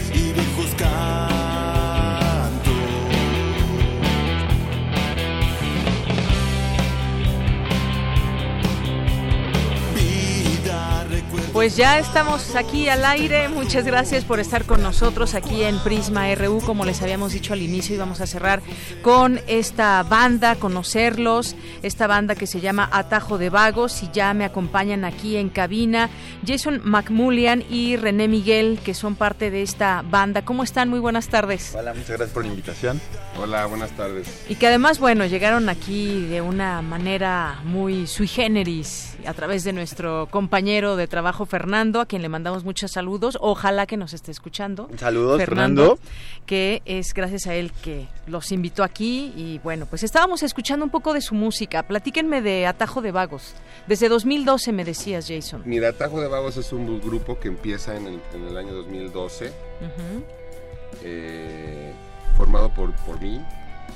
y, poco a poco hemos pasado por varias alineaciones de integrantes. Y desde la fecha hemos dado 10 conciertos y precisamente este año empezamos a grabar ya nuestro disco.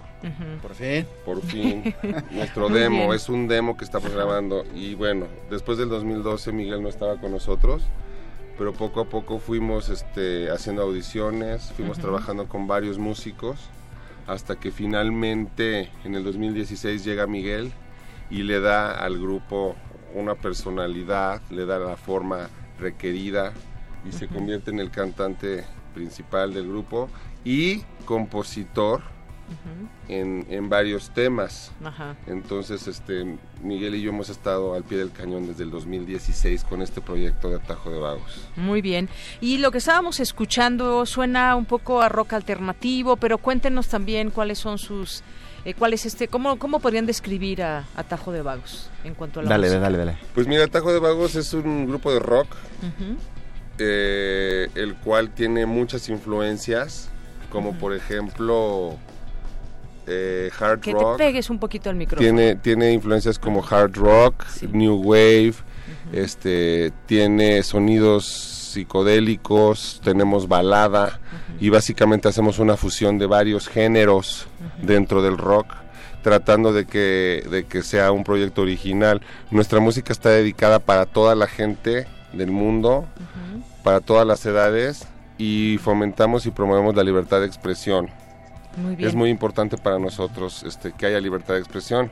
Claro, libertad de expresión que en este en este mundo se requiere, se requiere desde distintos ámbitos, desde el periodismo, por ejemplo, y desde muchos, desde todos los lugares. Hay que hay, ser un país libre significa muchas cosas y una de ellas, una de esas formas es expresar lo que lo que pensamos, lo que sentimos.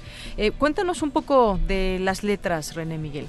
Eh, pues eh, en estas primeras, en este primer sencillo, esta no la compuse yo, la compuso un, amigo, Alex, al que le mandamos saludos. Eh, en la próxima que vamos a oír este de fondo, no sé cuándo la Alex a Ochoa, Alex Ochoa. Alex Ochoa y saludos a Alex. Este, en la de Rain, este ahorita es instrumental, pero tenemos letras, es habla de pues de del amor, de una bueno, una experiencia ahí con con alguien, no importa quién, ya la escucharon, porque ahí dice el nombre. Sí, claro, que el mundo, en nuestra vida está llena de esas experiencias y le podemos poner cualquier nombre porque seguramente alguien ha pasado Exactamente. o lo mismo o algo similar y nos llega al corazón cuando la escuchamos, ¿no? Eh, y, espero que, y espero que le llegue a mucha gente y que sea del agrado. Eh, y hablamos de, varias cosas en las canciones, no solo de, amor o desamor, también de pues de los problemas que nos aquejan a veces en la cabeza que no puedes con ellos, que te que a veces como que son un poquito más grandes que tú hasta que logras encontrar la, la forma, yo le digo como el Tetris mental, Ajá. lograr hacer tu Tetris mental para acomodarte y, y, pues sentirte bien, ¿no? Claro. Sentirte- ¿Y, ¿Y dónde, a ver, cuéntenos si tienen alguna presentación próxima o cómo puede conocerlos la gente? Nos decían que ya iban a grabar su, su Sí. primer eh, eh, disco, pero por lo pronto, ¿dónde los puede encontrar la, la Mira, gente para hemos escucharlos? estado, este, hemos estado ahorita empezando a grabar el demo. Vamos a lanzar un demo con tres canciones y con ese demo vamos a empezarnos a presentar en la Ciudad de México. Ahorita todo ha pasado muy rápido, cada vez que Sí, que sí. llega mucha gente eh, y ha habido muchas señales. Ahorita Atajo de Vagos ha presentado 10 veces desde el 2012, hemos tocado en varios festivales, Sí. inclusive este, tocamos en, en festivales canábicos que tienen que ver con la despenalización de, de- de- de la marihuana, por ejemplo. Qué discusión, ¿no? Sí, y también se va a la tema. hora que, que platicaban este tema de la libertad de expresión, que la Sí, gente se exprese desde las distintas trincheras en torno a este Exactamente. tema y a, a muchos Y ahora con la nueva alineación que tenemos, que quiero mandarle un saludo a los a nuestros integrantes que hoy no pudieron venir, que es Jordi, nuestro bajista, Paco Fierro, el maestro Paco Fierro en la batería, y tenemos a Aarón también como guitarrista. Entonces un saludo para ellos y también para Walter Kleinert y para todos los ingenieros que nos han ayudado. Por el momento vamos a grabar un demo de tres canciones, que es el que vamos a distribuir, del cual se desprende el sencillo que hoy trajimos y también tenemos la versión de Entre Misterios se de- llama. de Entre Misterios y de Rain y pues yo calculo que vamos a empezar a tocar ya a partir de septiembre nuestra presentación Bueno, nos Este, invitan, nos Claro que sí, estaremos y nos vuelven a invitar aquí. les- También les nuestro auditorio lo tenga. y por el momento quiero decirle a todo el auditorio que tenemos nuestra página por el momento en Facebook, Sí, ¿cuál es? Atajo de Vagos en Facebook, por el momento. Atajo de Vagos Ajá. en Facebook. En- entonces nosotros empezamos este con mucha pasión, ensayando y practicando y, y todo, y, y nos tomó por sorpresa toda esta oleada de redes sociales. Y bueno, pues finalmente lo tenemos que hacer y en eso estamos. Ahorita estamos en Facebook con mucho éxito y ya tenemos pues, estamos a punto de sa- sacar la- el segundo sencillo y pues yo creo que el tercer sencillo va a salir Ya, ya, ya muy está, pronto. de hecho ya está, perdón, ya está a la mitad de este, ya está a la mitad, ya solo falta ponerle la voz, por eso ahorita está instrumental, pero de hecho creo que vamos a sacar las dos, las dos versiones, ¿no? Estoy, Sí. estoy en lo correcto, ¿no? Vamos a sacar las dos versiones y una nueva canción más. Ajá. Y de ahí vamos a empezarnos a presentar. Este, pero vuelvo a reiterar, nos pueden encontrar y seguir en Facebook Atajo de Vagos. Y también les doy este mi página igual de Facebook, es René, Sí. René con mayúscula, las demás minúscula, guion, Miguel, la primera M mayúscula, es separado Alvarado. Claro. Yo creo que lo primero es que la gente los escuche. Ahorita vamos a despedirnos con una de sus canciones cuando terminemos esta conversación. Sí. Que ya empiecen a conocer cómo suenan, quiénes son. ¿Cuántos integrantes son en total? Somos cinco integrantes. Cinco integrantes. Pero también existe mucha gente que está detrás, que no la vemos claro. en el escenario, como por ejemplo productores ejecutivos, productores eh, musicales, y tenemos un staff, y tenemos pues todo un equipo de trabajo. Siempre, Claro. siempre son más de, de los que están arriba, ¿no? Exactamente. Pero sí somos cinco los que estamos Muy ahí bien. arriba dándole. Pues miren, ya casi nos despedimos porque creo que esta canción eh, la queremos escuchar eh, completa. Atajo de Vagos, ¿de dónde sale el nombre? Bueno, es una historia muy chistosa porque porque cuando yo ensayaba mucho tiempo, es la que vamos a poner, ¿verdad? La, la Entre Misterios, ¿verdad? Entre misterios, esa va- Eh, a- bueno, rápido, es una historia muy chistosa. Sí. Eh, yo desde adolescente siempre a mi madre, que le mando un saludo a mi santa madre, a, a la señora Elba y a Sofi, a mi hermana, yo siempre ensayaba en la casa, entonces este como tenía muchas visitas de mucha gente, de muchos músicos, pues pues mi mamá me decía, oye, ya llegaron los vagos, ya, llegaron, ya llegó la sarta de vagos, ya llegó el atajo de vagos, porque los veía, ya sabes, ¿no? Sí, sí. Este, pues vagos con sus... Y entonces yo dije, atajo de vagos, atajo... Y ahí se quedó, Ajá. atajo de vagos. Entonces Bueno, realmente el nombre lo puso... Fue, tú- fue la creadora de este nombre. Exacto. Y de ahí, Suena pues, hasta, y hasta ahí, hasta donde estamos ahorita, que por cierto hoy es un día muy especial para nosotros. Estamos muy agradecidos de estar aquí. Sí, de muchas gracias por la invitación. No, pues qué bueno que están aquí, por la que ya también algún día les contaremos cómo fue toda esta invitación a través de nuestro compañero Fernando, que en un encuentro ahí contigo, pues intercambiaron pláticas y dijo, bueno, ¿por qué no no los invitamos a Radio UNAM para, para conocerlos y para que la gente conozca Y cuando tengamos nuestro disco, pues estaremos en contacto con ustedes porque pues a ver si lo podemos presentar también, ¿no? Muy Eh, bien. Y el video, porque también vamos a tener videos. Sí, pronto van a tener los no- videos. Nos lo videos. pasan, por supuesto. Bueno, ya nos despedimos. Despídanse. Muchas gracias, alguna- este, gracias por la invitación Alguna nuevamente. cosa para los radioescuchas. Un saludo a toda la gente y a toda la banda que ha apoyado a Tajo de Vagos desde el 2012.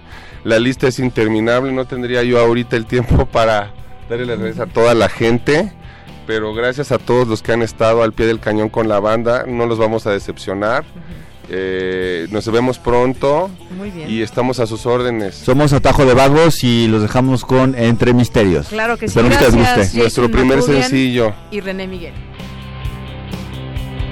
vida, recuerdos vagos, sistemas rotos de algunos cuadros, fotografías, viejos emblemas y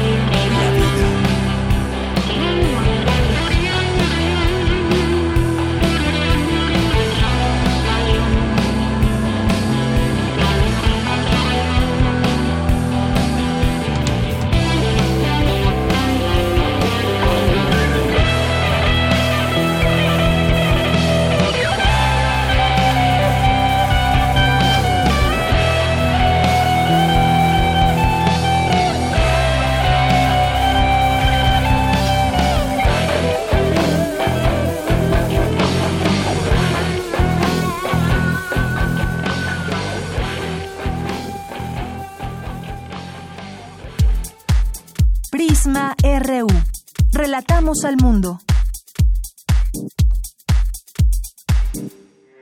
Porque tu opinión es importante, síguenos en nuestras redes sociales, en Facebook como Prisma RU y en Twitter como arroba PrismaRU.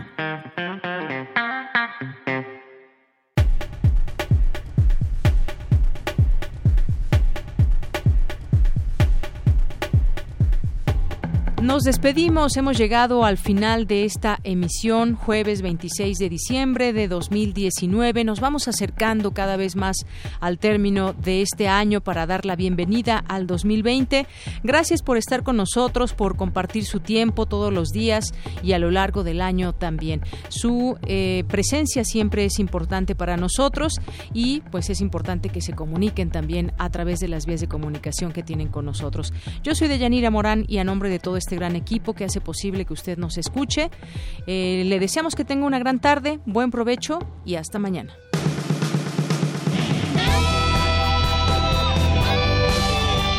Prisma RU. Relatamos al mundo.